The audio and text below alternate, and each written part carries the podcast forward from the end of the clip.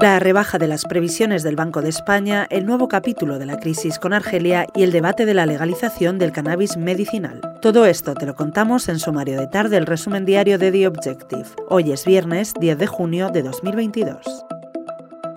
El último informe trimestral del Banco de España sobre la coyuntura económica del país rebaja la previsión de crecimiento económico sobre su estimación anterior. Concretamente, ubica el crecimiento del PIB en el 4,1% este año, cuatro décimas menos que en su previsión anterior y dos menos que la proyección del Gobierno. El supervisor alerta además de la incertidumbre que acecha a la economía y del endurecimiento de las condiciones de financiación.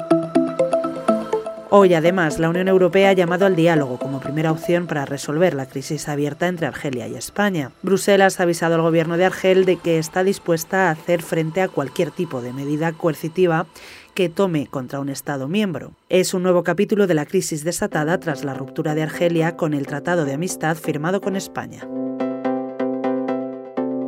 Este viernes también te contamos que el Partido Popular se aleja de Vox y se abre al cannabis con fines medicinales bajo una regulación estricta, eso sí. Fuentes populares aseguran que de legislar esta cuestión habría que hacerlo con todas las garantías y seguridad científica, además de jurídica, o sea que no se cierra a estudiar la legalización del cannabis medicinal.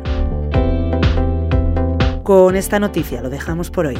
Puedes leer estas y otras muchas informaciones en theobjective.com. Volvemos el lunes. Feliz fin de semana.